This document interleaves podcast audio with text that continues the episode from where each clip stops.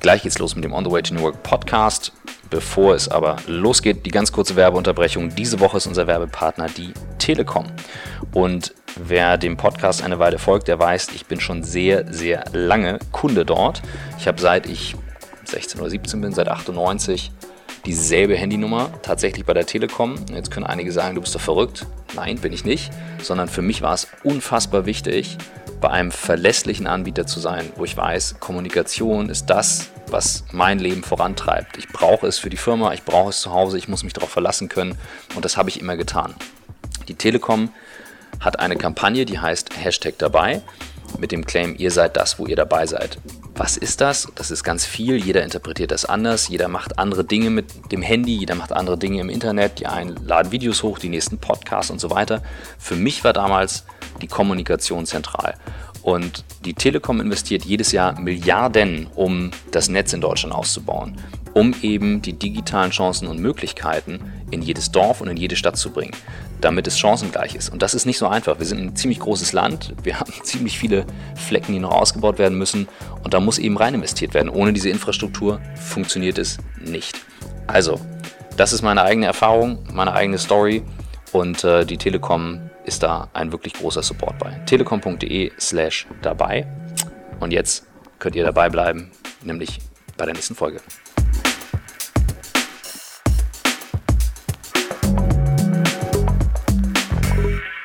Wir haben etwas Spezielles für euch. Wir haben nämlich eine Folge aus dem letzten Jahr mit Dandapani. Den kennen bestimmt sehr viele von euch von YouTube. Wenn ihr einfach mal Dandapani eingebt, ihr findet Millionen von Views auf seinen Videos.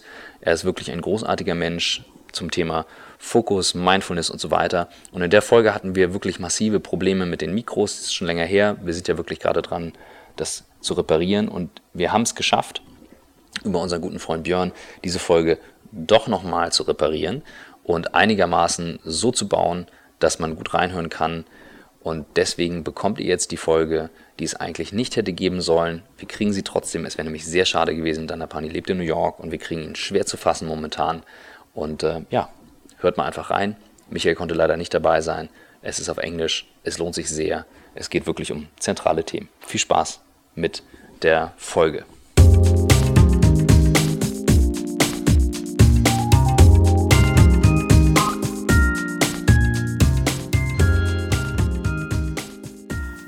Herzlich willkommen zum On the Way to New Work Podcast. Heute nur mit Christoph Magnussen. Michael kann leider nicht dabei sein, lässt aber schön grüßen. Und er ist sehr traurig, denn ich habe unseren guten Freund Danda Pani hier sitzen.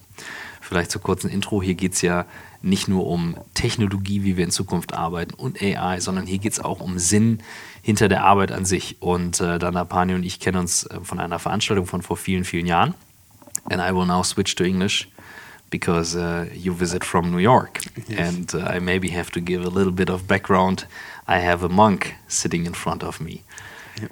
A former monk, I former have to monk, say. Yes. A former monk. And how we met was that Dandapani shared with me he lived in a monastery.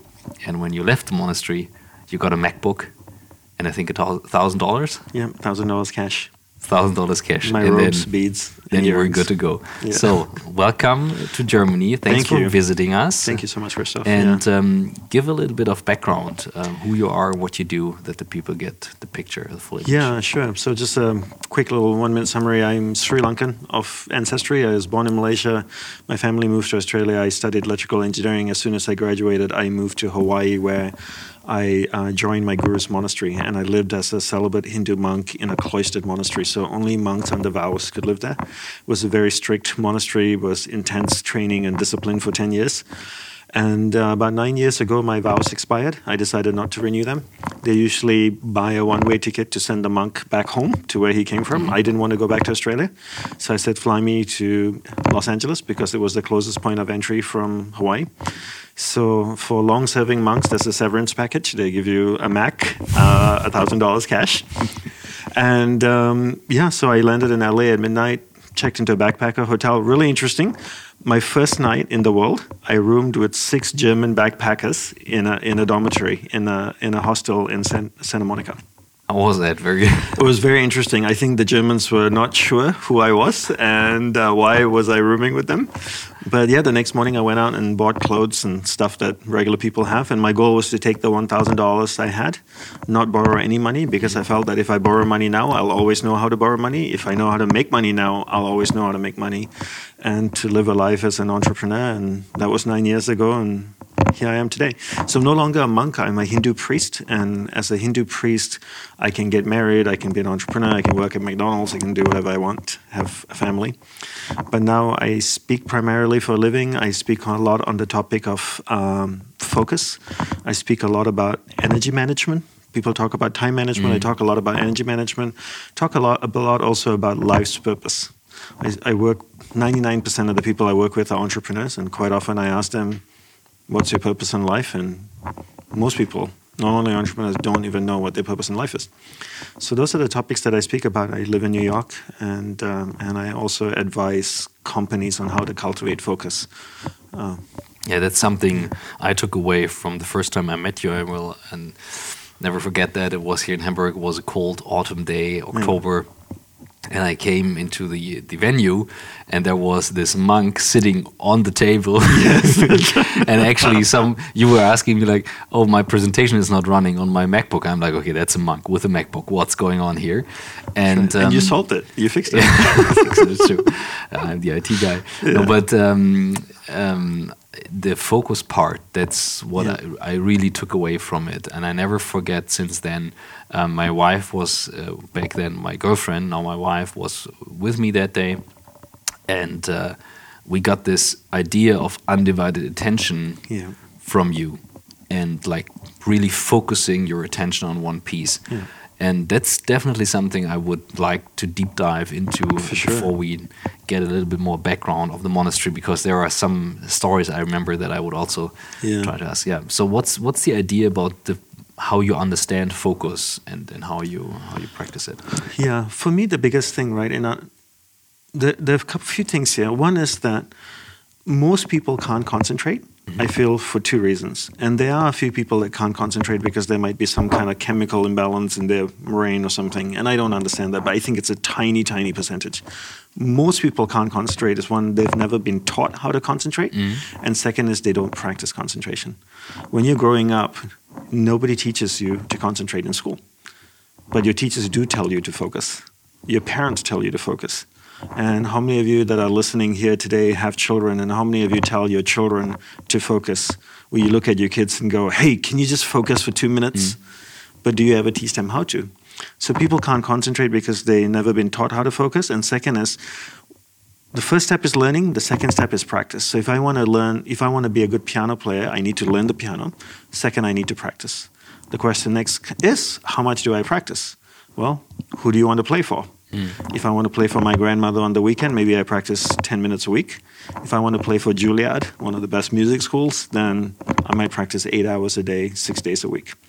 So that's one part of concentration. The other part of concentration is understanding how the mind works. We concentrate with our mind, and if you don't understand the mind, it makes it more difficult to concentrate. Like you're the tech guy, right? You mm. understand tools, you understand software, mm. but you want to make sure people understand the tools. And once they know the tools and how they work, they can use it better. Mm-hmm. And we, in the monastery, one of the things my guru said to me is the mind is the most powerful tool we have, yet we never get trained how to use it. And in monk school, Monk 101, we learn about the mind. monk 101.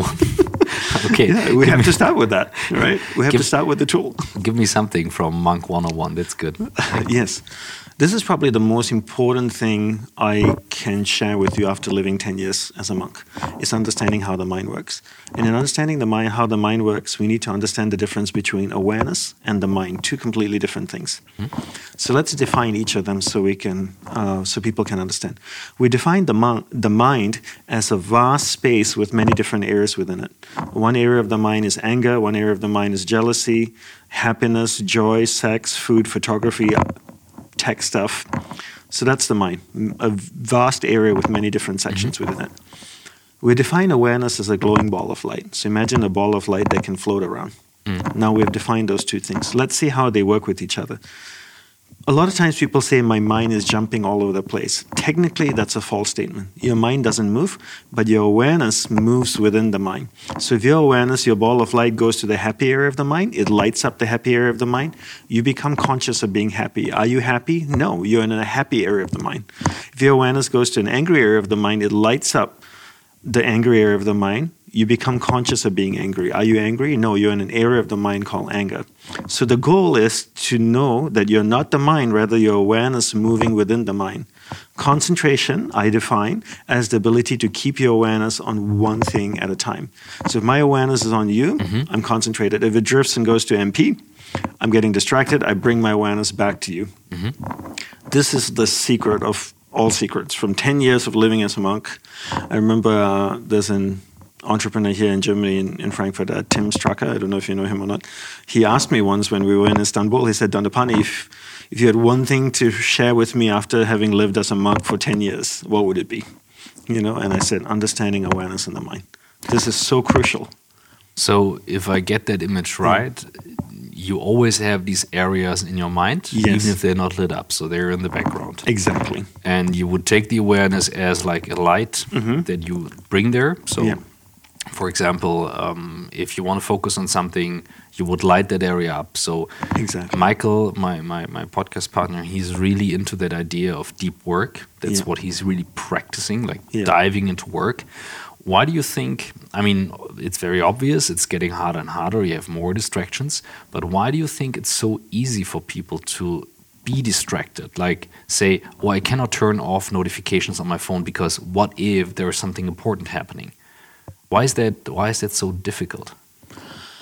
Well, I think uh, one thing is people aren't taught how to concentrate, and it's you know once you learn to concentrate, there's a couple of things here, right? One is you, you, people haven't learned to concentrate, like I said before. The second is we need to tell people what's the benefit of concentration.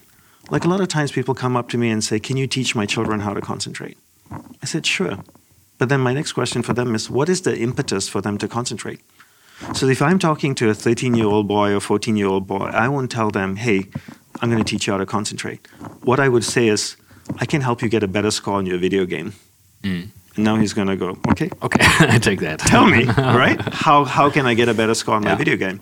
Well, you concentrate. When you're playing your video game, I can show you how to focus so that you can play better. And because you can play better, because you can focus, you can get a better result. The same way if someone is a soccer player or hockey player, by concentrating, you can perform better. Mm. But there needs to be a driving force. So a lot of people don't see the benefits of concentration and therefore don't see the need to practice it and they don't even learn it. And if you like, if you go back to the monastery and you yeah. said you need to practice that, like, how did you guys practice with meditation or different exercises? Like, what did you do? So it's interesting. A lot of people think that because they have a distracted life, by meditating, they will get more concentrated. Mm -hmm. It's actually the biggest misunderstanding in the world. You concentrate first, then you meditate. I'll give you an example. So I was actually meeting with my friend in Berlin. She actually flew from London to Berlin mm -hmm. to hang out with me. And she was saying, like, oh, Dandapani, I'm so distracted all throughout the day. It's mm -hmm. like herding cats in my head, she said. I want to need, I need to start meditating. I said, meditating is not the solution for you. It's like this. If I ate a bowl of salad in the morning mm -hmm. and then mm-hmm. the rest of the day I ate pizza, french fries, hamburgers, will I have a healthy diet? No. The bowl of salad is not going to make a difference. You need to look at your life as the way the sprinter like Usain Bolt mm-hmm. treats his life. I don't know very much about Usain Bolt. I know he's from Jamaica. I know he won gold medals in two Olympics, you know, for 100 meters, 200 meters, fastest man on earth. He goes to the gym. But I'll make a few assumptions. His whole day is discipline. He, mm-hmm. I'm sure he drinks water, he runs, he stretches, he exercises, probably lifts weight. The boy is ripped, mm. right? But his whole day is preparing him for 9.56 seconds, not 9.56 seconds preparing him for the whole day. So people think if I meditate five minutes in the morning, the rest of the day I'll be focused. Yeah. How can it work that way? You start with the whole day, then you meditate. Now you can meditate well, then eventually the meditation helps the whole day. So the way I look at it is look at your average day. This is the best way to practice mm. something. Look at your average day and ask yourself what are the reoccurring events during the day. Mm. Every day you speak to your wife. right? Use that as an opportunity to practice concentration. So every day I speak with my wife. Every time I speak with my wife, I give her my undivided attention. So if I speak with my wife for 90 minutes or two hours a day, that's two hours of practice and concentration. Every time I speak with my clients, I give my clients my undivided attention. In a day, I might speak maybe an hour with my client. So that's two hours with my wife, one hour with clients, three hours. I spend maybe an hour and a half, two hours on the phone, different phone calls with people, right? That's another two hours. Now I've practiced five hours of concentration in a day. Those are reoccurring events. Mm. So after six months, what will I be good at? Concentration. Concentration. After a year, really good at it. But the key is find an event that reoccurs every day, insert the practice into it. Don't start something new in our life. We already have we're already doing too many things. Yeah. Find something that reoccurs and insert the practice into that. And use that as an opportunity to practice. Every day I talk to my wife. So now not only is it talking to my wife, but I'm using it as an opportunity to practice concentration. Like making the bed in the morning. Like making the bed in the morning. Yeah. Every day I have to sleep. I cannot go a day without sleeping. Well, I can go one day without sleeping, but maybe not more than that. So every time I sleep, I make the bed in the morning. And you make it really nice because your wife said you need to make the. Exactly. I remember that story when you said Yes. when you came first time uh, seeing a, Western bed. You said Yes. uh, There's was like it? seven, eight pillows on there. Yeah. I had one pillow in the monastery. Uh-huh. Yeah, and she taught me how to make the bed nicely, Yeah. how to arrange all the pillows. and you ask who else is sleeping with us, right? Exactly, that's right. One pillow for me, one pillow for my wife. Who else is sleeping? I get that. I, now I remember that. I also remember you when you were saying um, making the dishes in the morning Yeah. and uh, do it the whole way. Like don't let it sit there. You said like, oh, let nature dry it. Yes, good. no, Yeah. do it the whole way. Like clean it and, Yeah, and dry but it. here's but that's also another thing, right? That that's the concept of finishing what you begin, Mm-hmm. which is developing willpower. So one of the big things we learned in the monastery is to develop willpower. Everybody has willpower, but they don't realize that you can develop more willpower. And how you develop more willpower is by finishing what you begin. So the reason I make the bed in the morning, a lot of times people think it's oh because you start the day with a win. Mm-hmm. It's not the case. I make the bed in the morning because I want to develop willpower. One of the techniques of developing willpower is to finish what you start. Mm. Before I sleep, I floss my teeth, I brush my teeth, I put on my pajamas, I go to sleep. When I wake up, I finish the process of sleep. How do I finish the process of sleep? I make the bed. Why do I make the bed? Because it helps me develop willpower. Why do I develop willpower? Because every time my awareness, my ball of light, drifts away, I use willpower, which I define as my mental muscle, to bring my ball of light back and hold it on what it is I'm focused on or who I'm with. That's why I develop willpower. I develop willpower so I can control where my awareness goes in my mind and hold it in one place. If we take that, you said the other part is energy management. And um, one exercise I remember you gave us, and that's also a story you shared, was write, hand write something that's on your mind, like that distracts you, annoys you, whatever. Yeah. Hand write it. And then you said, um, and then don't throw it away, but Burn it. burn it. Yes. And I was like, okay, when I do that in my on my balcony, the neighbor would have a hard time. If I do that in the morning, there's a flame on the balcony and burn stuff. So I found another way to do that. But why is that? I remember you had to write when you came to the monastery about your life and Yeah. then burn it. Like, Yeah. why do you like you guys in the monastery? Why did you do that? There's three things. I mean, there's probably many things, but if you classify simply, there's three things that consume a lot of energy and can also give energy. One is people. People can give energy or mm-hmm. take energy. Second thing, things. The more clutter you have, it also takes energy. Like your office is very clean and very zen. Mm. It feels good, right? You go to an office that's packed with stuff, it doesn't feel so good. The third thing that consumes a lot of energy is unresolved emotional experiences in the subconscious. Problems that you had maybe as a child, your dad didn't treat you well, and now you have all that memory with emotion inside, and then every time you think about your father, it consumes energy, mm. right? That's the biggest consumption, consumer of energy in every single human being in the world. Is all this all the rubbish that's sitting in your subconscious mind. So the law of thermodynamics states you cannot create or destroy energy, but you can transfer or transform energy from one thing to another. So emotion is energy, and if that emotion is sitting in my subconscious attached to an unresolved experience, how do I get rid of that emotion? I can't change the past, it's already happened unless I mm-hmm. have a time machine. So when I take a piece of paper and I write down the problem and say, you know, when I was seven years old, my dad beat me and I was really sad and angry with him. And now I'm 35 years old and I, every time I think of my dad, I'm really upset with him. Now I'm carrying this problem for 28 years mm-hmm. or, or however long it may be, right? And when I write, the emotion is going from my subconscious through my hand into the piece of paper. Now I crumble the paper and I burn it in the fire. I am not destroying the emotion because emotion is energy and you cannot destroy it. But when I put the emotion in the paper and I burn it in a fire, that emotion, that energy changes into heat, to flame, to ash, to different things. So the whole idea of writing and burning is the concept of getting rid of energy you don't want inside your subconscious.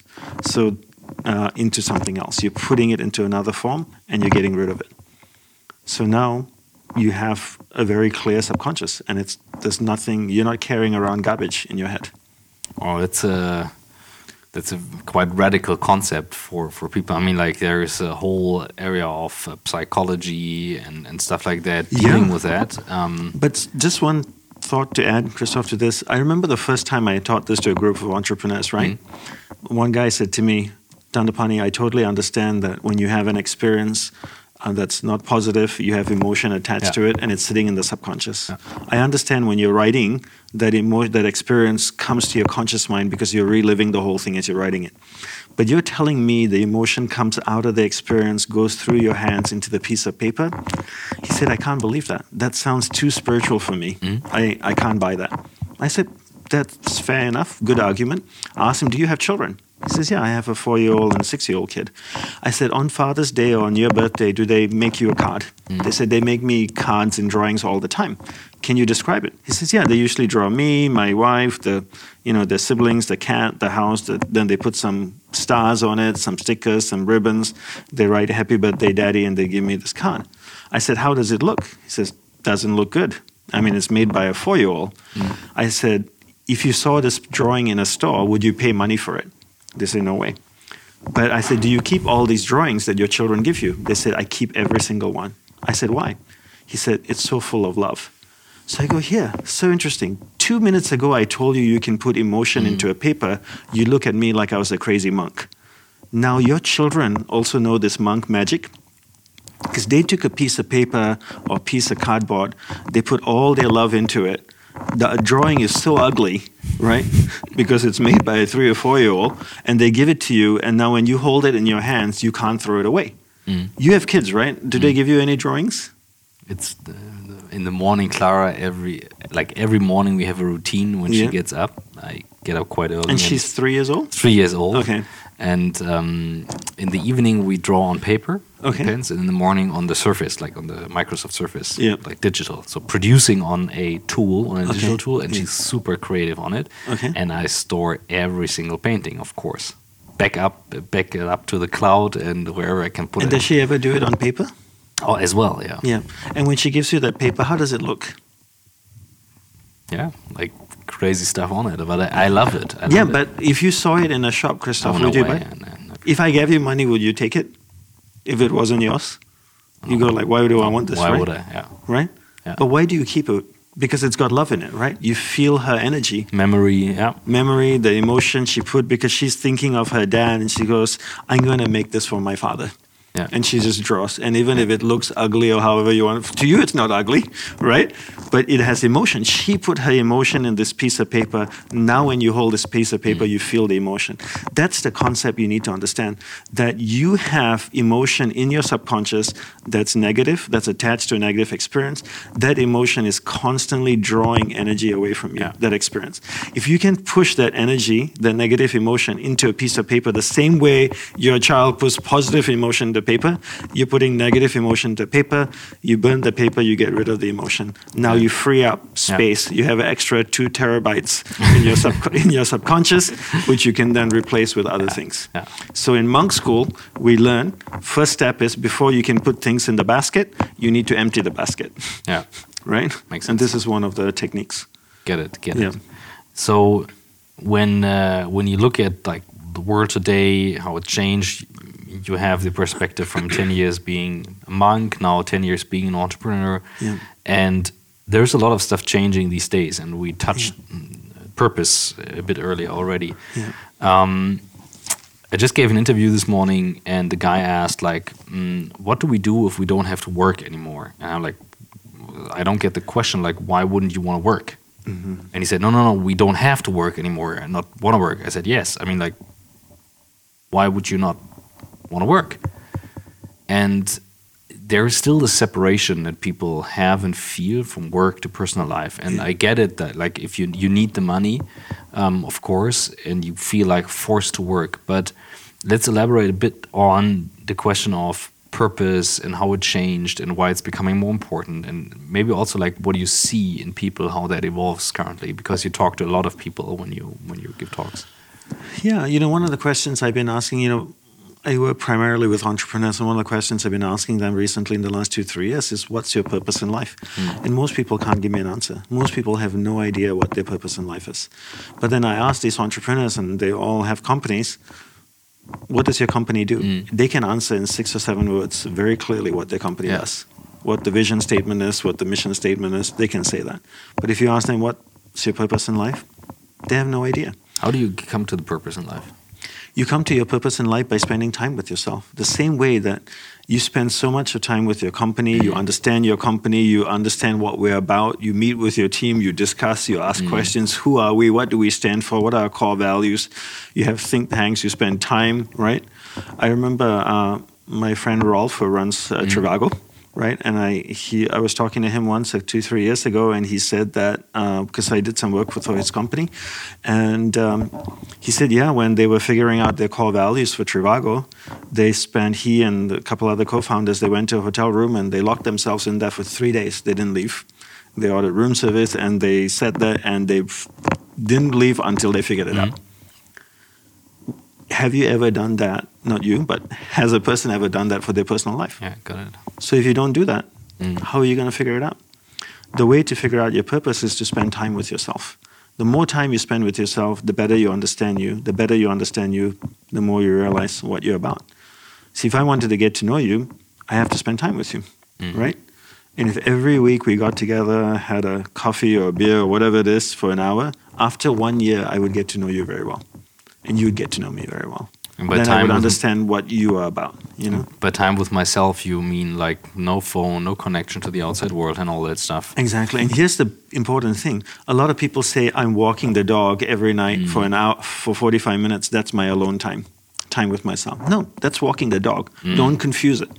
I go to the gym for 45 minutes for an hour. That's my time with myself. No, that's going to the gym. Time with yourself is sitting down, no podcasts, no music, nothing. Close your eyes, breathe. You can sit on a chair, sit on the floor, and have a conversation with yourself. It's not even meditation. Hmm. Like if I want to get to know you, I would ask you, so where were you born, Christoph? Were you born in Germany? Kiel Here? Yeah? in Kiel yeah In here? Okay.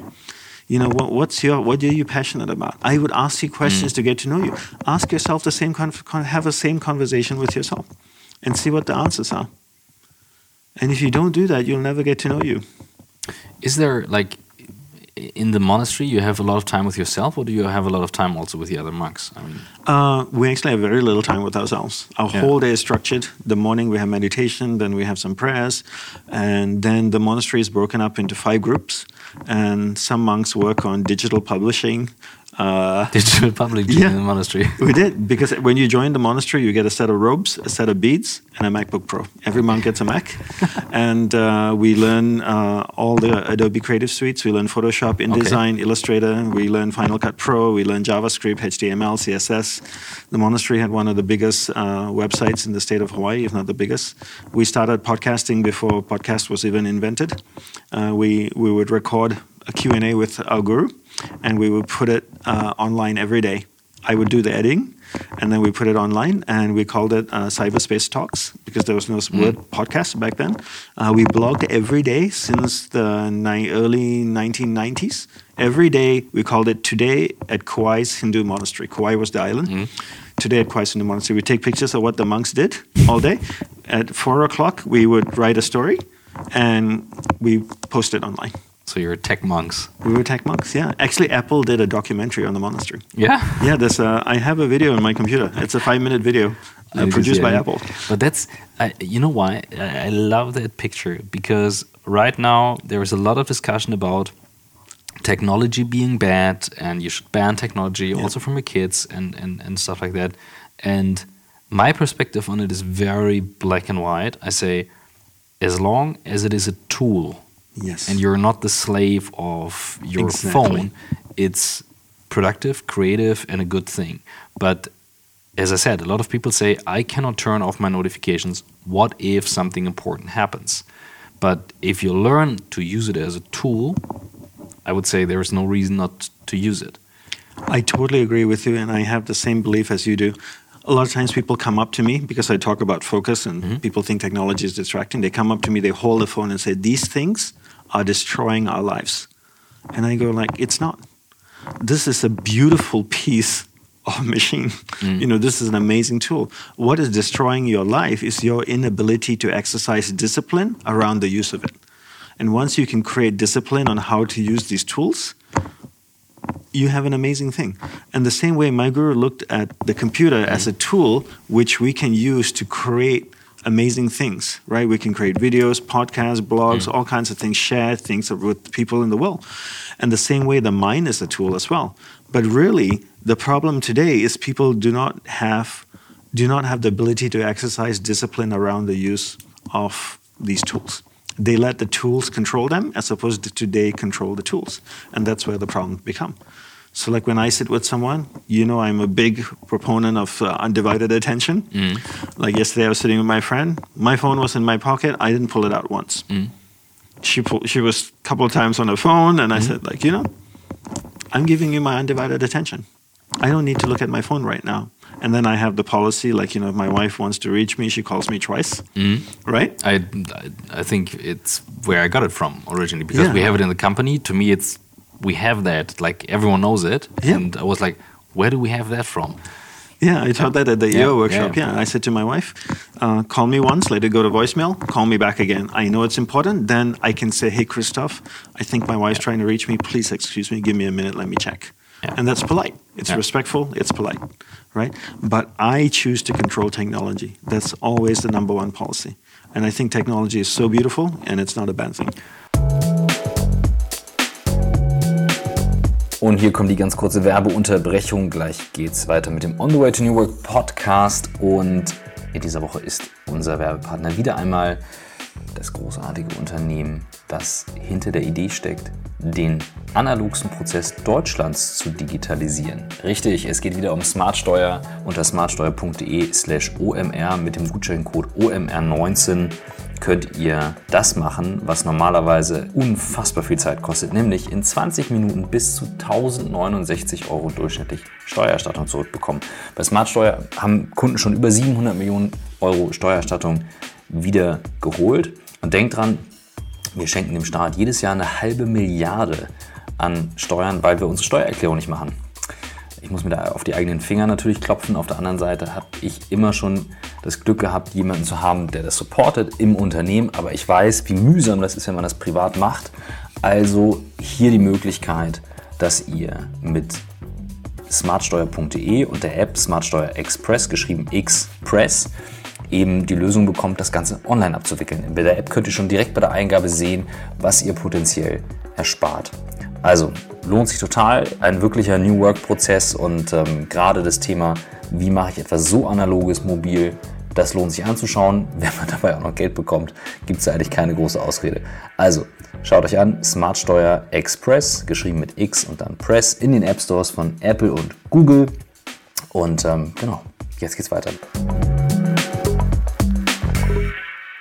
How how good do you know, like, about AI and and machine learning? What is coming there? Can like like artificial intelligence Mm-hmm. and, and stuff that's coming. Like, how deep are you in that in that field? Like, Uh, not very deep at all. I, I was in South Korea last year, and they talked about the fourth industrial revolution. yes, You know about the AI thing, and Yeah. it was very fascinating to hear some people talking about this uh, at this conference. I was at the World Knowledge Forum uh, speaking there, and uh, a lot of people. That was one of the big topics. But uh, I think one of the big things that's not addressed, and we talked a little bit about this in the taxi today, is that what are the social implications, the mm-hmm. social side effects of all of this, right? The same way with social media and stuff like that. People come up with Snapchat and Instagram and Twitter and Facebook and things like that. But do these people actually sit down and go, how is this going to affect society? Mm-hmm. How is this going to affect humanity in general? And I think these are the conversations that are important to have. You know, AI is not a bad thing, you know, but what's it going to do to humanity? Hmm. And and we need to have thought leaders gather in different areas and really think this through and set up guidelines, right? It's the same way, right? People, cre- you know, the first smartphone came out. Everyone went, great, this is going to change our lives. But nobody started talking about the effects of smartphone on people's lives. I think it's hard to see. I mean, like, Yes, how would you see when a smartphone came out or Steve Jobs went on stage 2007? Yeah. Most people were, weren't even able to see that you don't need a keyboard anymore. Back then, every smartphone had a keyboard, and everyone was saying like, "How would you type without a keyboard?" Yeah. So it's very hard to grasp. Yeah. What I'm just thinking is because we're touching this area of purpose, um, understanding, experience, intuition, and and also attention, like giving undivided attention, and these new tools that come up there. So you said you were in South Korea. South Korea is very famous for um, this board game of Go which is much more complex than, than chess, for example. And um, we had that in another podcast um, that uh, Google's company DeepMind um, has an algorithm, AlphaGo, that actually beat the world number one Go player, which is like a robot beating Roger Federer in tennis, or like robots beating number one uh, football team. And Yeah. you say like it's not possible, but it happened. And the machine chose a way to beat Lee Sedol, who is that guy, that was never taught in any book. And this game is like 3,000 years old or something. Wow. So they're actually rewriting the books now based on that. And what I was fascinated about, and there was a documentary on Netflix about they they, they show him with his daughter smoking a cigarette after he lost one Right. match, and and I was like, wow, how how is it that we are reacting to technology in a positive or negative way? Like he then said, yeah, I was beaten, but I learned something new from that match. So he's changing now the way he's playing. Yeah. The thing is, the machine will always be better by now. Yeah. So, how do you? How is your? I mean, I get the point saying like we need something um, to like talk about it, discuss it. I don't think it will happen. I think people will always emerge in technology and use it in a way they do it. But what would you say is important in the future? Where would you go back to? Like when you say, "What could I learn as a 15-year-old? What should I look out for?" Well, I think to answer your question, what is important in the future is comes back to what we were talking from the train when you mm-hmm. picked me up, and it's a one-word answer. And what is important in the future is people. People are always important. You create missions to serve people. Mm. If you took every human being off this planet, why would you need machines? Why would you need AI? Nothing, right? Mm. Everything is serving people, right? At the end of the day, you're creating a product or a service, and you're using machines to help do those services and create those products mm. for people. So we need to always keep people in the forefront of our minds. You know, how do we create a society, you know, a world where people are at peace with themselves? You know, they they have peace of mind. They they can be happy. They can have good relationships. They can have good experiences, a good lifestyle. Those things need to be thought of first. But you know, so when when people in technology are creating something, the big question to ask is that how is it serving humanity? Is it making people's lives better? And if there's a potential to make people's lives worse, maybe that technology can do both, like, you know, do better and worse. and not you know Mm. and not serve people properly then come up with guidelines right come up with guidelines of like okay you know we're creating this it can also be used for a negative thing but here's how we suggest you use this tool like you buy a, a blender or you buy a chainsaw.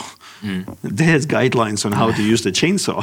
Hmm. The chainsaw is a good tool. You can cut trees you can you know do things but it can also hurt you. So they give you guidelines on how to operate. So I think when people are thinking about the future with AI and all kinds of things, we have to think, come up with guidelines on how to use it, how to, and if you don't know, then you need to consult other people who understand humanity. Hmm. Because if we don't, we're putting ourselves in a really difficult place. You know that we're going to create problems that we can't solve in the future. Are going to really struggle. I mean, look at humanity today. So many people struggle to concentrate.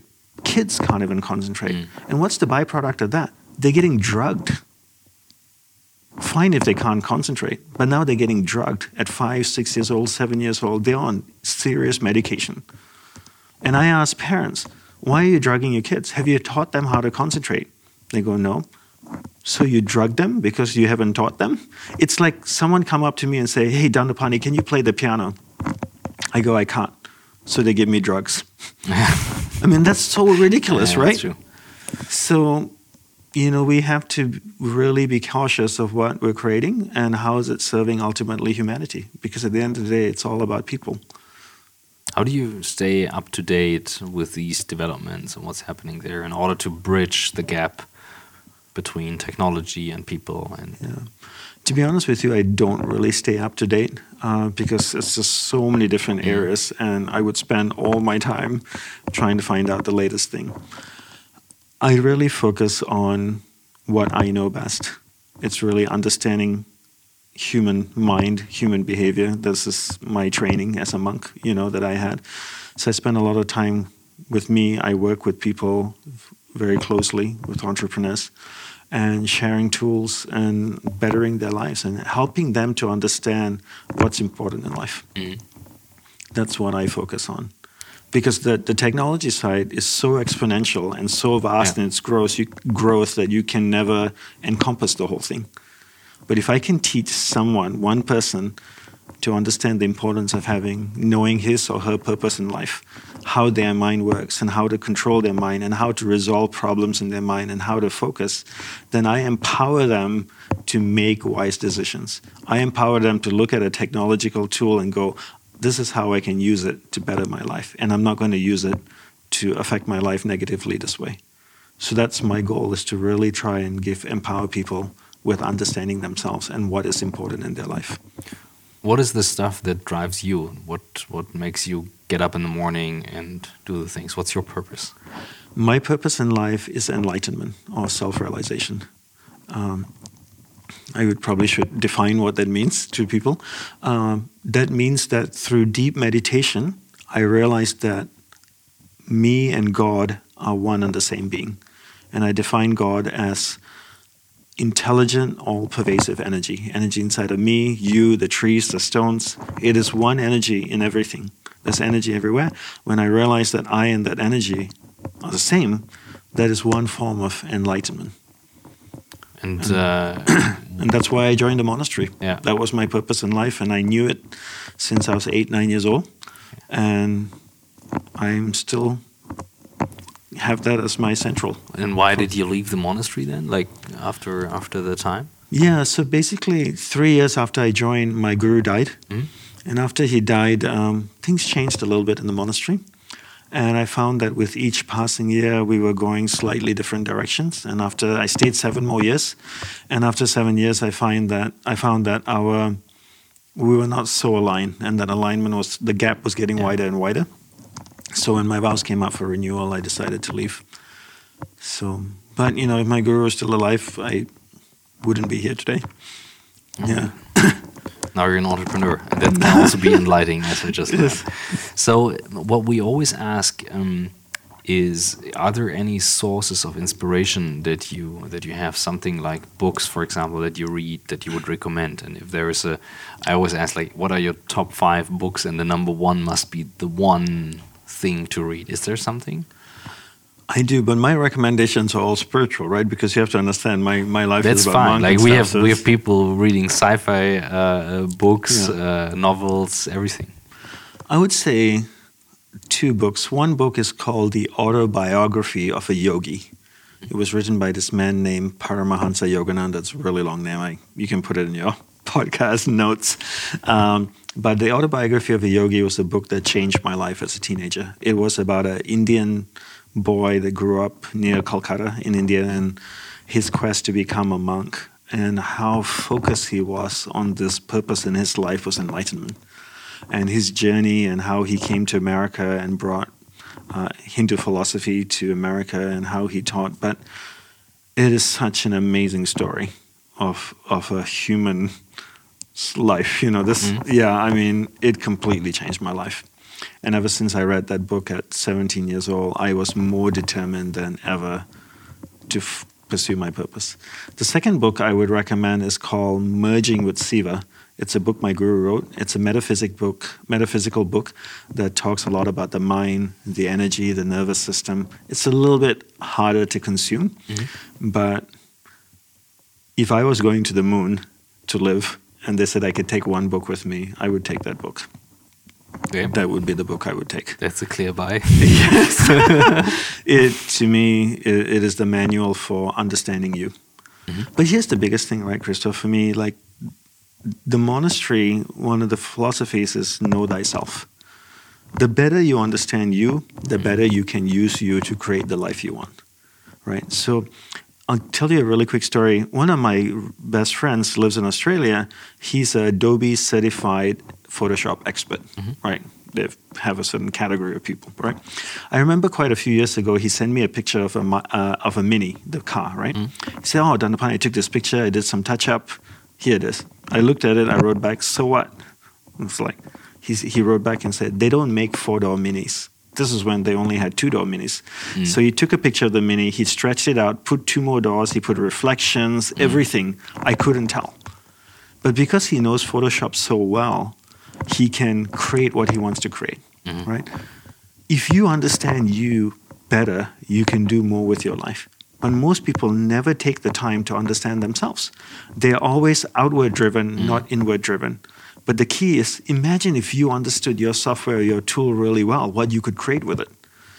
You go in your company, and if you introduce a new software, you probably make sure your team has a training, right? You sit there and you watch training programs to understand the software so everybody can use it better. Why isn't there training in companies to understand the individual better? If the individual understood him or herself better, imagine how much more they could do with their life. Mm. It's so bizarre to me that people just don't see that. Mm, I get it. But if you bring a software into a company, they provide training, they provide assistance. No, not everyone. Not everyone, Not everyone, right? yeah, but yeah, Yeah. but I get it. Very, very interesting. And um, one other thought uh, that I just had. Um, it's about this training part um, and the exercise and the discipline. What do you do if you have a day that is bad or a phase that is bad? Um, like, what keeps you going um, on your purpose? Because there are days. I mean, I have days when I get up and I think like, what am I doing here? And I have the freedom to choose, and I do Yeah. that well, well, well more often clearly than in the, in the former days. And meeting you back then had a big change in my life. I remember that saying, "What's my purpose? What's my focus? Do I want to focus on that, or don't I want to focus on that?" But what do you do if you really have a bad time? How do you keep yourself going? Last year for me was a really terrible year. it was very, very difficult for so many reasons. It was extremely challenging. And there were some days when I woke up and I went like, I don't want to do all of this anymore. Mm. You know, I just want to go back to simple monk life and I'm focusing on this and not do all this. But what keeps me going is that um, ultimately my purpose, you know. Uh, so the way I look at my life is I have a central purpose in life, which is self-realization, enlightenment. Then I have sub-purposes in life, right? And my sub-purpose is, you know, uh, my wife is a sub-purpose, my business is a sub-purpose. I want before I die to bring the understanding of the mind and concentration to as many humans as possible. this is my one gift to the world right if i can do that i feel like i made a good contribution that's a sub purpose so when when i look at my purpose and all these sub purposes i go i don't have time to waste i have one life i don't get a second chance in my philosophy that i subscribe to i believe in reincarnation so I believe when I die, I will reincarnate eventually as another man or woman. Mm-hmm. But I only have one life as Dandapani. Next life, I could be a six foot tall blonde girl named Sally. I have no idea, right?